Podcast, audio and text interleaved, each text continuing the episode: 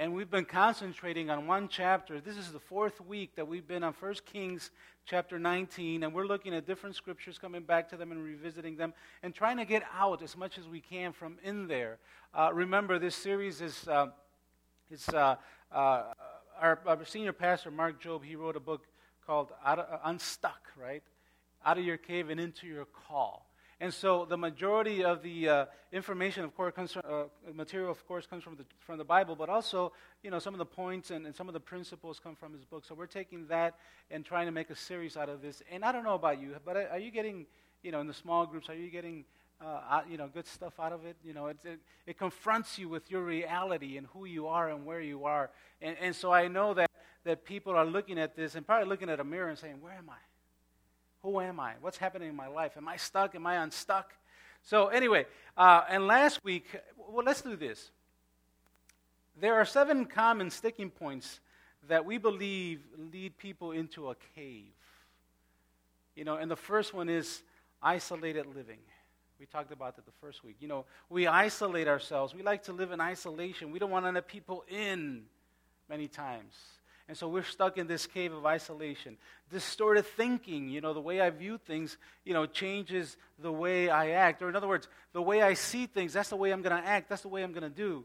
And then impaired hearing, we talked about this last week. You know, something happens that we feel that God is not speaking to us, that God is not talking, but God is talking. You know, God always talks, He's always speaking to us. The problem is, something has impaired our hearing. There's something there that doesn't allow us to hear what God has to say. It could be pride. It could be many things, you know. We could be lukewarm, basically. We talked about that last week. You know, we could be lukewarm and not, you know, we're with one foot in and one foot out and, you know, deciding whether society is the one that's going to dictate how we think and do things or if it's the Word of God that dictates to our lives or how we're going to react. That's being lukewarm. You don't know where you're at. You're not in the, you're somewhere in the middle. And God says, you know, in, in, Revelation chapter 3, uh, that if you're lukewarm, if you're not, he, he'd rather you be hot or cold, not in the middle somewhere. Because if you're warm, he's going to what? Spit you out. In the Spanish, it says to throw you up. Another, vomit you. That's what it says. I like that. You know, he's going to, you know, he's going to, he's going to make them sick. That's harsh, but that's, that's the Word of God.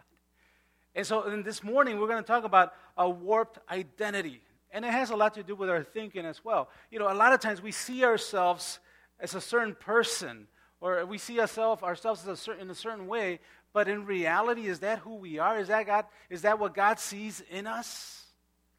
What has God spoken into our lives? You know, the reason for these series, again, is because we know that, you know, we're going into a new season. Here it is autumn the fall. And, you know, I don't know about you, but it's usually around this time when people start getting depressed. Have you noticed that?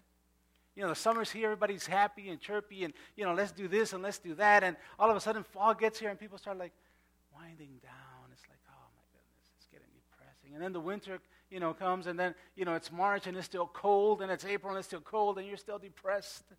So we're moving into a new season, not only and the fact that it's fall, but also we're moving into a new season spiritually.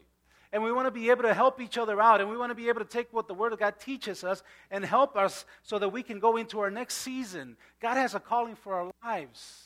We know that. So we have to be able to move into our next season hearing the Word of God and hearing what He has for us and what it is that He wants us to do. What is our calling? What is our calling? Yes, we are His children.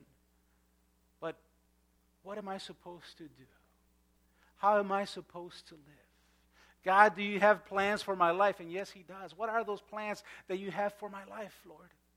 Teach me, show me. And so that's what we're going to be talking about today, uh, this morning. So let's go before the Lord in prayer. Heavenly Father, uh, we just come before you right now. We thank you for loving us so much, for sending your Son, Jesus Christ, to die on the cross for us. Father, if it wasn't for that, we wouldn't be here today. If it wasn't for that, if it wasn't for the life of, uh, of your Son, Jesus Christ, hanging on that cross and, and dying for us, we would be stuck eternally, but we're not. And you don't want us to remain stuck. You want us to keep on walking, keep on living in, into the calling that you have for each and every one of our lives. So, Father, speak to us this morning in Jesus' name. Amen.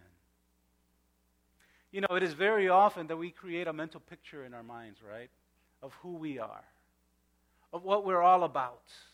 And that r- defines our reality. But a lot of times, that reality and the way we've thought, you know, we've come up with this whole idea of who we are and what we're supposed to do and how we're supposed to act, that reality that has set in uh, in our lives, in our minds, that a lot of times does not match what God has in store for us or what God thinks about us. We think a certain way about us, but what is it that God thinks about us? You know, our perception of reality is what dictates the way we live, the way we act. So if I'm not feeling happy, then, you know, because things are not going the way I want them to go, then that's the way I'm going to act. And then if all of a sudden something changes, then I'm going to act that certain way. Have you experienced that in your life? You know, emotions are tricky because uh, emotions can change from one second to the next. Right? You can be really, really upset because something happened or somebody made you really upset, something said something to offend you, and all of a sudden you get great news and you're happy again. Or am I the only crazy one? We're all like that, right? That, that happens in our lives. And, you know, a lot of times when we're in the bad, you know, that defines our life. That defines the way we, we see ourselves right now. You know, I'm, I, this is the worst I've ever seen in my life, the worst I've ever experienced in my life. And everything else is horrible. Or all of a sudden, you know, oh my goodness, life is great, life is awesome. Is that your reality or is that just your emotions? Is that just the way I'm feeling at the moment? So, a lot of times, again, the way we see things, the way, you know, we perceive our reality is what dictates the way we live, the way we act. And so, what we want to do, and this is uh, the title of this sermon, is re envision your life story. What is our life story? If you go back and look at the way you were brought up, were you brought up in a, in a loving family? Where mom was great and dad was great, and they told you, You are awesome. We love you. You know, we, we have plan, we, we see plans in, in your life. God has you know, special plans for your life. You are awesome. You have all these things that you need to succeed in life. Or did you grow up on the other side of the coin? You're stupid. You're worthless. And you know, the way we grow up, we usually carry that with, ourselves, uh, with ourselves through our entire lifetime, and unless we say, you know what, enough is enough. So, you know, what is your life story? What have you lived? What have you experienced? If it's a bad story, and I know that, you know, there is no, no stories uh, like Cinderella and stuff like that, you know, I, I know that's not reality. You know, if you watch the novelas in Spanish, it's always a poor girl becomes rich and finds the handsome guy. And a lot of times I say, that guy's not handsome. But anyway, that's, that's, that's not the point. But the thing is this, right? You know, you, we have this, this idea of who we are because of what, of what we experienced in our lives. Somebody told us something and now we believed it. And if it's good, we might believe that we're better than everybody else. If it's bad, we might think that we're worthless. So where are we right now? What's our life story? There's got to be good, there's got to be bad. And maybe you're going through a tough time right now, and maybe you don't feel like it. And maybe you say, you know, I don't know if it's worth it following Jesus Christ. I don't know if it's worth it being a good person. I don't know. What's your life story? Does it have to be rewritten? Does it have to be re envisioned? And I believe that some of our life stories do need to be re envisioned. We have to re envision our story according to the Word of God. What does the Word of God have to say to our lives? How is it that we're supposed to live in a, in, in a society that's just, you know, so corrupt and not allow it to impact our lives in a way that is going to dictate the way we act, the way we do things, the way we say, the way we think? So we have to re envision our life story. And so, what is it that I need in order to, to re envision my life story? And the first thing is this I need an awakening that gives my life story a fresh perspective. I need an awakening that gives my life story a fresh perspective. You know, there's nothing worse. And I don't know if you use an alarm clock. I don't use an alarm clock anymore because, you know, I usually just hit the snooze button and go back to sleep. But there's nothing worse when you're, you know, you feel like you're just, you know, resting and you finally shut your, your eyes and you're just falling asleep and all of a sudden, ah, ah, ah, you know, it wakes you up, right? And you got to do something. You got to get up, or otherwise it's going to continue to buzz and, you know, make that ugly noise. So you got to get up. But you know, the thing about God is that, you know, when he, when he calls us, when He tries to awaken us, you know, it's not always like that. You know, sometimes he, as we talked last week, you know, he'll try to get our attention and he allows things in our lives. All of a sudden, they call you into human resources and they give you a pink slip. You're like, oh my goodness. And that's God's way of allowing things so that you can hear what he has to say.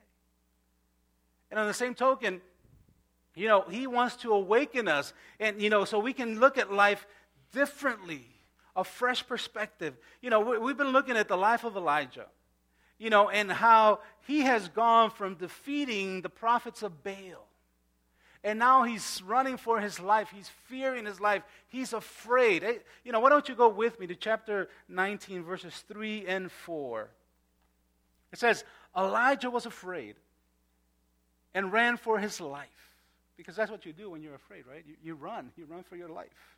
When he came to Beersheba in Judah, he left his servant there while he himself went a day's journey into the desert. He came to, the, to a broom tree, sat down under it, and prayed that he might die. Lord, I just want to die. You know, I know that when we were in high school growing up, and all of a sudden, you know, you show up to class, and, you know, not that this happened to me or anything like that, but, you know, walking into the classroom and your zipper's down, and everybody's laughing at you, and you're like, oh my goodness, I just want to die. You know, that's not it. He really wants to die. You know, when you're in class, you, you really don't want to die. You're just embarrassed and you want to hide. But this guy, he wants to die. You know, and then he says, I have had enough, Lord, he said. Take my life. I am no better than my ancestors. So here's Elijah. This is his life story now. He's forgotten all about the fact that God has used him tremendously, that he has worked in his life and through his life but now he's being chased, and, or he thinks he's being chased because he knows that the queen is going to come after him and try to kill him. But the thing is that he's running away and he's forgetting all about the good things that God has given into his life and the, the good things that God has done through his life. He feels afraid, he feels defeated, he feels discouraged. And that's his life. That's how he sees himself. He sees himself defeated. I mean, I mean, talk about circumstances. Just, you know, creating a mental picture in your mind that does not match God's picture that He has for you or for me. In this case, for Elijah's life. Now, don't try to tell me you haven't been there. We've all been there. We've all been there. We've all been in situations where we know that God is good, that God is love, that God is great, right? and then something happens and you're like, man, is he really that great? Is he really that loving? Is he really that person that I want to follow for the rest of my life? You know, things in our lives happen that change the way we see things. So here's Elijah, you know, he, he needs an awakening. He needs a, a, a, fresh spiritual encounter with God so that he can knock some sense into him, right? And say, hey, wake up. Wake up. You got to start looking at things differently. You have to see things for the way they are. And listen to verse 11. Uh, we're going to be jumping around a bit. Uh, verse 11 in ch- chapter 19. God has now gotten uh, Elijah's attention, and he says, Go out and stand on the mountain in the presence of the Lord, for the Lord is about to pass by.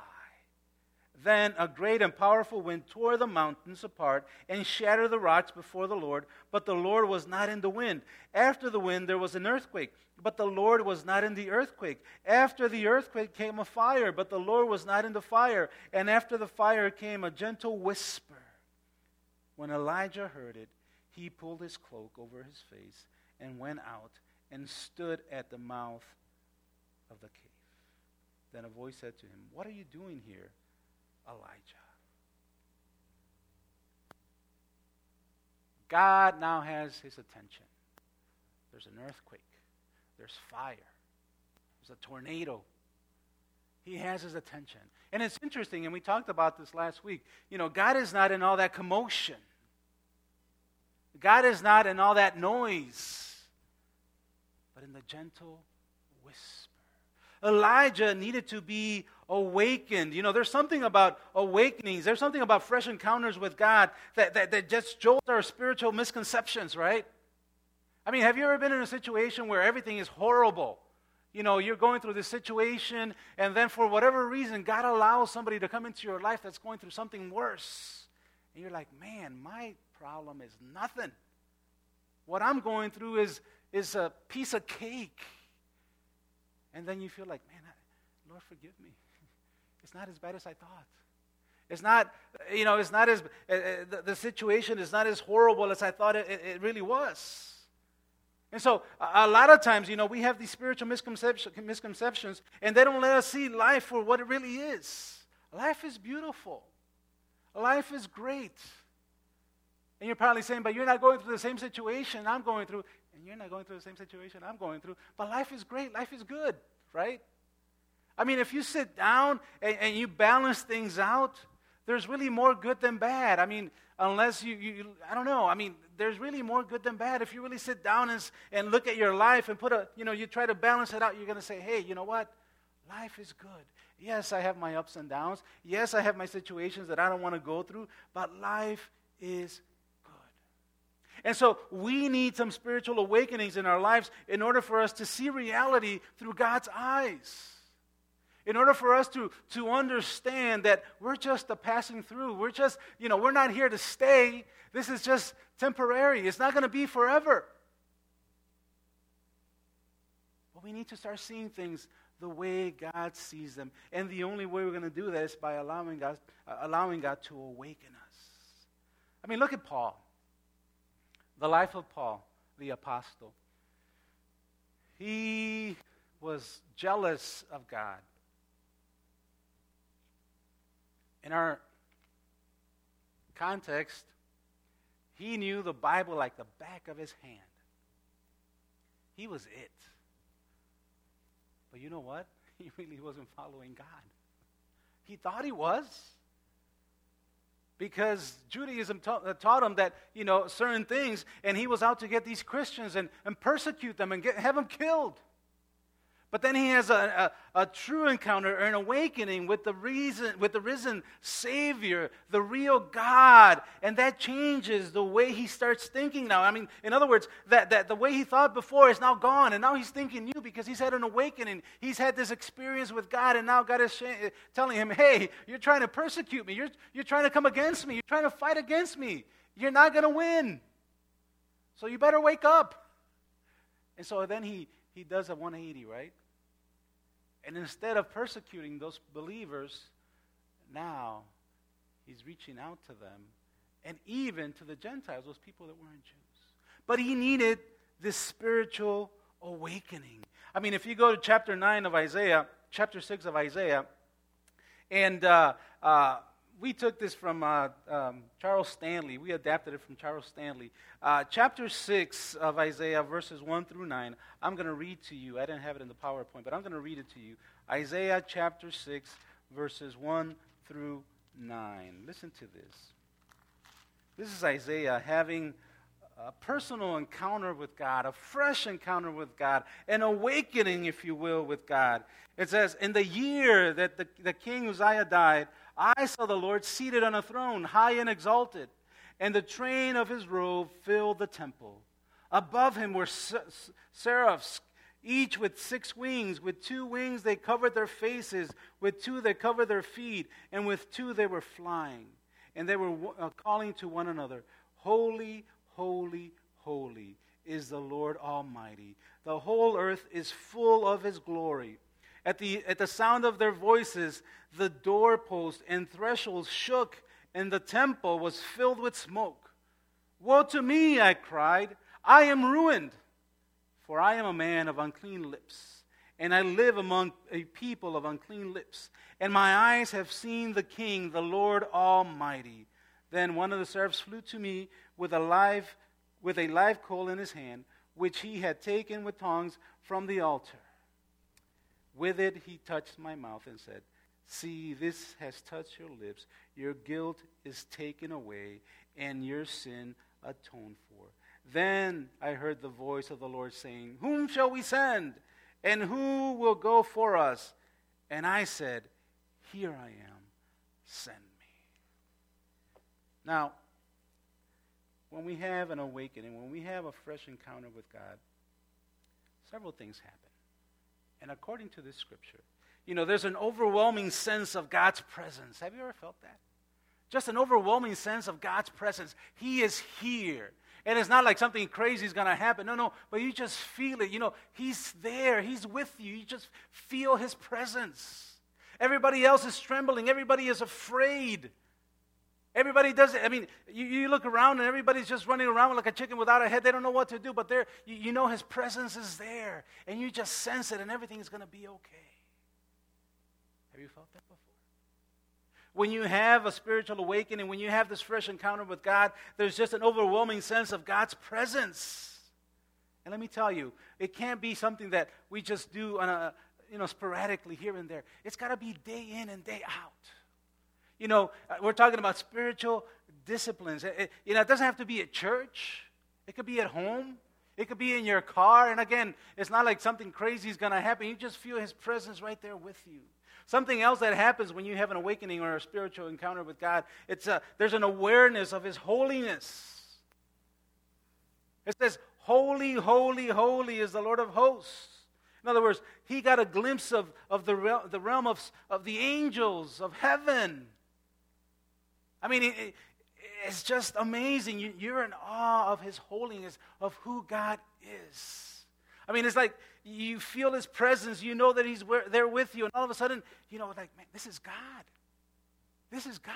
I mean, have you noticed when the President of the United States shows up, and you could be whoever you want, and you might not like Obama or whatever, but, you know, it's a President of the United States, and you're like, oh, man, you have butterflies in your stomach. Has that ever happened to you? I mean, I, have never met him or anything, but I'm pretty sure hap- it happens with people that, you know, that see him like, man, that's a president. That's a president. But let's put it in football terms. That's Mike Ditka, man. That's who it is. And you're just in awe of the splendor of God. And then, what else happens? There's a, a deep understanding of our own unworthiness. We're not worthy. You guys remember that from Saturday Night Live? I mean, you just feel like, man, who am I? I'm nothing. I'm no one. And here I'm allowed to, to experience the presence of God, uh, you know, uh, His holiness. But who am I? So when we have these encounters and when we have this awakening, that happens. And also, there's an urgent desire to be right with God. I am wrong. I feel myself I'm a sinner, as Isaiah was saying. But I want to be right with God. And listen to this. And then that leads us to a call to action. Isaiah says, Whom should, you know, he hears a voice, a voice of God saying, Whom shall we send? And Isaiah says, Hey, send me.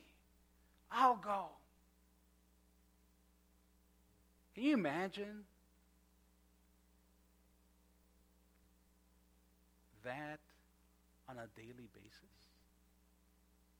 Having an experience with God like that on a daily basis? Sitting down having your devotional with God. And, uh, you know, before you get up uh, to go to work every morning, you have this time with God. And, you know, you just, you just know that His presence was there with you. You just know that you were in awe of His glory. And you feel like, man, I am no one. I can't do this without, without God. I need Him in my life. And then you get up. And then you go to work. And doesn't matter what comes against you, you're going to keep on going. You're going to keep on succeeding. You're going to keep on doing what He has called you to do, regardless of what's going on in your life. But we have to allow a spiritual awakening to change our perspective on life. You know, when, when Goliath came against the Israelites, what did the soldiers think? I mean, they thought, he's so big, we can never kill him. And here's Moses, I mean, here's David, little thing. And he says, Man, he's big. I can't miss. In other words, these guys see a huge problem, you know, and David sees a huge target. he says, He's so big, I can't miss. It's just the way we look at things. And the only way we're going to look at things the way they're supposed to be looked at through God's eyes is by having a spiritual awakening by having this, this, this encounter with Him on a daily basis. We need a fresh encounter on a daily basis. What else do I need to re envision my life story? Well, not only an awakening that puts my life into perspective, but I also need faith to believe God above my own mental picture. So I have this picture in my mind. This is who I am. This is who I'm supposed to be. This is the way I'm supposed to behave. But we're supposed to, to have faith to believe God above that picture that we have in our minds. Maybe it's a lie or something. But, you know, listen to Elijah's mental picture. Verse 14. Let's go back to 1 Kings chapter 19, verse 14. He says, He replied, you know, uh, uh, uh, let's go to 13, part B, uh, the end of uh, 13. It says, Then a voice said to him, What are you doing here, Elijah? And this is uh, Elijah's response. He replied, I have been very zealous for the Lord God Almighty.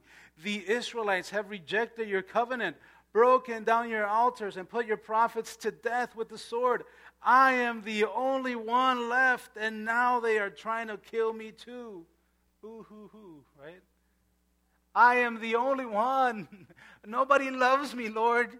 I am the ugly duckling. It's just me. I mean, his, his mental picture is doom and gloom. But God says, no, no, no, no, no, no. Now listen to verse 15 through 18. This is what God says.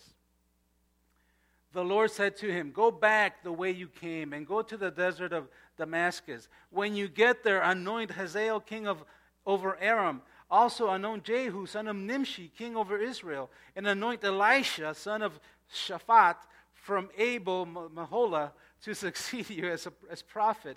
Jehu will put to death any who escaped the sword of Hazael, and Elisha will put to death any who escaped the sword of Jehu. In other words, I have this under control. and then he says, Yet I reserve 7,000 in Israel whose knees have not bowed down to Baal, and all whose mouths have not kissed him. In other words, you're not the only one. You're not the only one. You know, in response to, to, to Elijah, God addresses his distorted image. You know, he, he's telling him, I have done, Elijah says, You know what, Lord, I have done my part. There's nothing else for me to do. But nothing, nothing is working out. And what does God say? Hey, go back the way you came. You can face your problems. We don't like to hear that, right? Go back and, and face your problems. And we're going to talk about that next week. And Elijah says, I have reached out to people, but they're all against me, Lord. They want to kill me. I'm hiding. I'm the only one that loves you. I'm the only one. And God says, You know what? There are 7,000. You're not the only one. There are 7,000. Elijah says, I am all alone. No one is on my side. But God has appointed partners, people that are going to come and meet him, and you know, people that are going to be his partners, and people that are going to succeed him.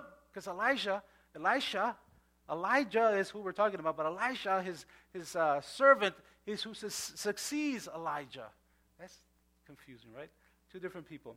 You know, Elijah's thinking he has a dark future.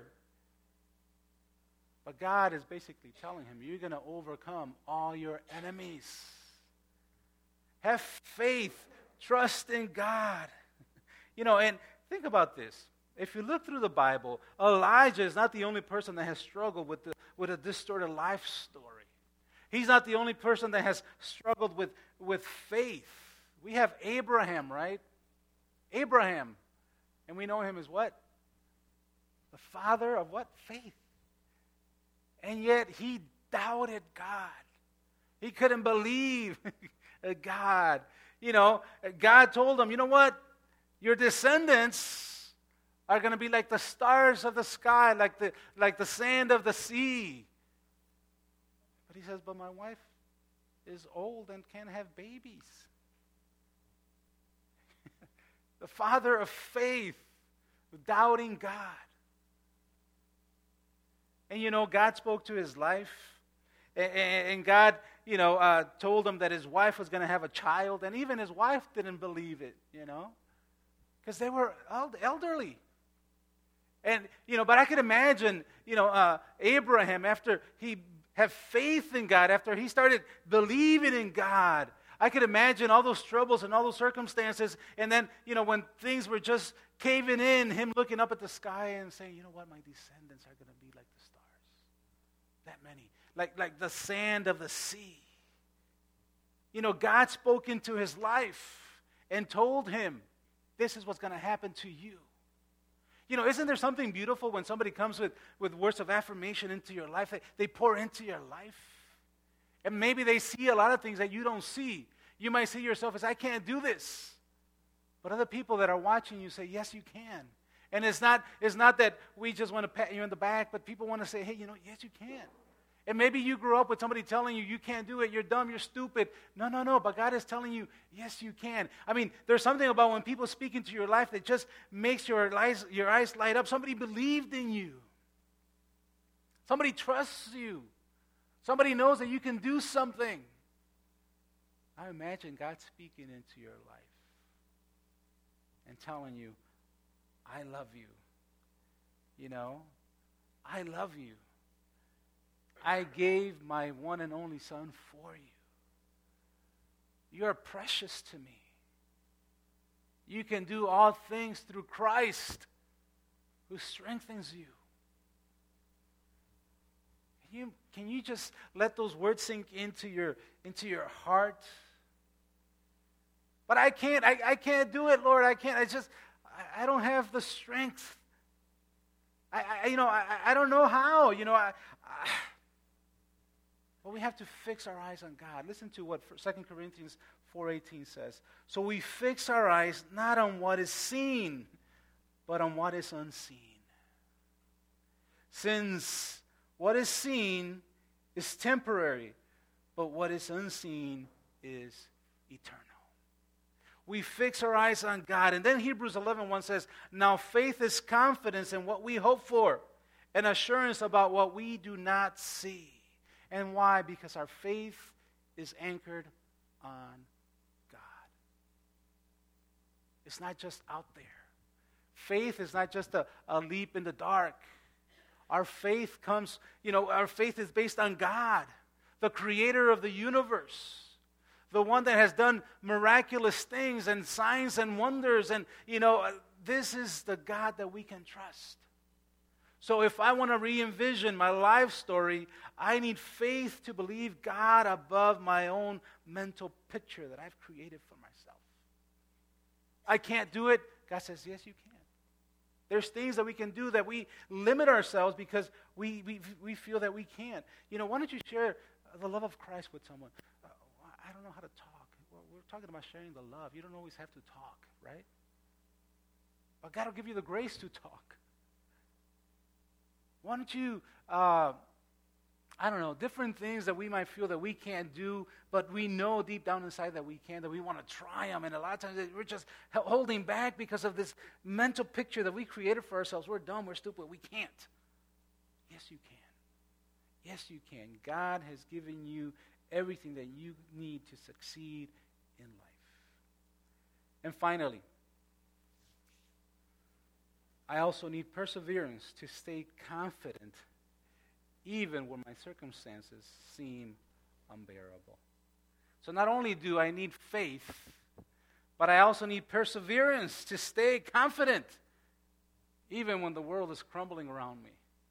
Even when things are going not the way I thought they were going to be because now God and I are buddies. because now I have this personal relationship with Him. I mean, He never said it was going to be easy. Psalm 23 4 says, Although I walk through the valley of shadow of death, I will fear no evil. Evil because what? You are with me. We won't even talk about the rod of the staff. But you are with me. You are with me. You know, nothing in Elijah's circumstances had changed. But God was telling him to believe him for a different outcome. I mean, he was still in the cave. He was on his way to get out of the cave, but nothing had changed. You know, they were still going to try and get him and kill him. But God is saying, hey, trust me. It doesn't, uh, you know, not in those words, but basically telling hey, you need to trust me. It looks like things are going to collapse, but you know what? Everything is going to be okay. Everything is going to be okay. Everything is going to work out. Just persevere. Just keep on going. We need to allow God to paint a new picture in our minds. I mean, how do you envision yourself right now? Do you see yourself as defeated, discouraged, afraid? Or do you see yourself like, uh, you know, more than a conqueror in Christ? And although you see yourself more than a conqueror in Christ, it doesn't mean that things around you are not going to collapse or that things are not going to go wrong. It does. But you're going to persevere because you know that regardless of what comes your way, God is there. You can trust Him, and He's going to lend you a hand, and He's going to pull you out, and He's going to walk you through it. I mean, again, Psalm 23 4 says, Although I walk through the valley, I have to walk through the valley. God is not going to necessarily pull me out of there, I have to walk through it. It doesn't mean I'm going to take my chair, sit down, and read the newspaper or start playing my video games. Okay, Lord, help me. Uh, I'm waiting. No, no, no, no. Walk through. That's, that's talking about action. I have to do something. I have to persevere. I have to keep going because I know that you're with me. And you know what? I'm going to do whatever I have to do, and God is going to do what I can't do. That's the way it is. But I have to persevere to keep going, to keep going. You know, when, when you read Scripture, it's like a, it's like a, it's like a mirror, right? Husband loves your, husbands love your wives. Why does it say that? Wives, submit to your husbands. You need to submit to me. No, that's not what it says, right? That's not what it's talking about. Love your wives. But she's not loving, Lord. Love your wife. What are you doing that she's not loving?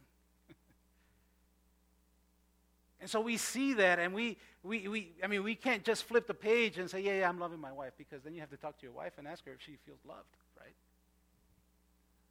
Or your husband.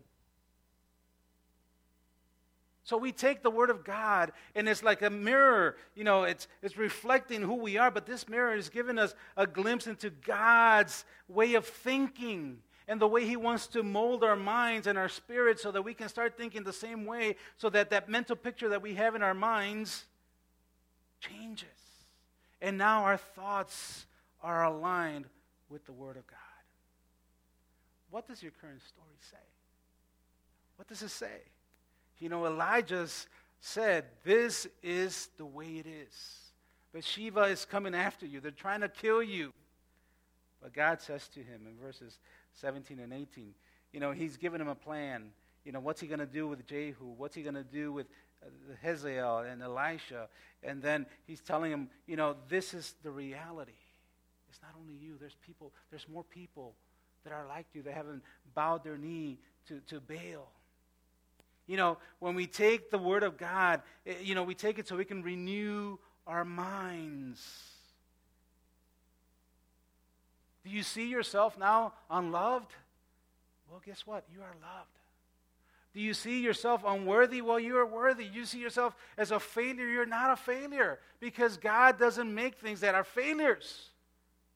God is a God that loves his people, and we are not failures. We're not alone. We're not, uh, you know, hopeless. We're not broken. We're not lost. We're not worthless.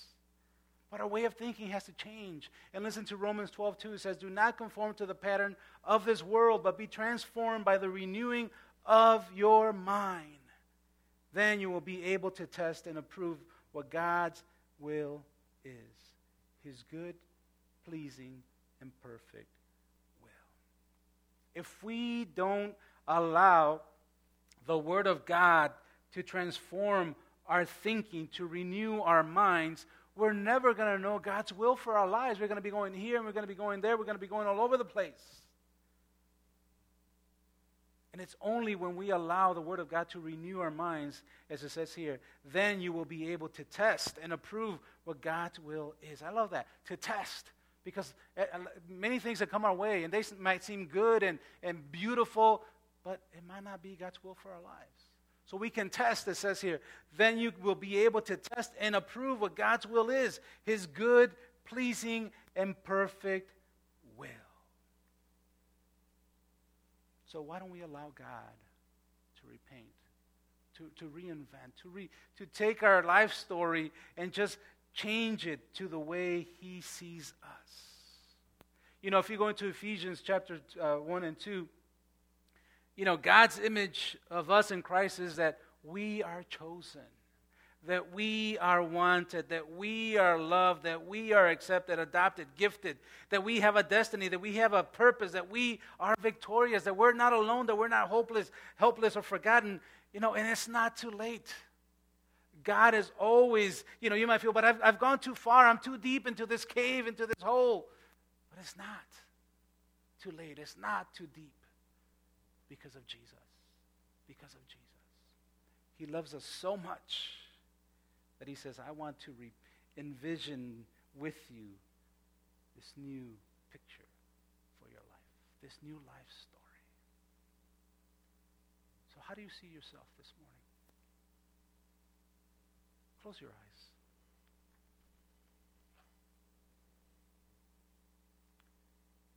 How do you see yourself?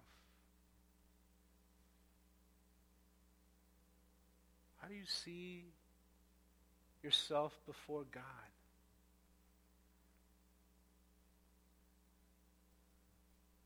What have other people told you that has made you believe a lie that's now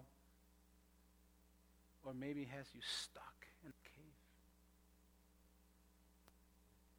Now compare that which people have talked against you. Compare that to what God believes about you, how he sees you through Christ. And just allow God to, to start repainting this picture of your life and accept it. Because you are worthy. You are beautiful. You are not alone. He loves you. You are a chosen generation. We are priests. He loves us so much. Where people see a waste of time, he sees potential where people see you as a problem, God says there's a lot of potential here. There's a lot that he or she can do if you would only allow me to renew your mind, to renew your heart, to renew your soul.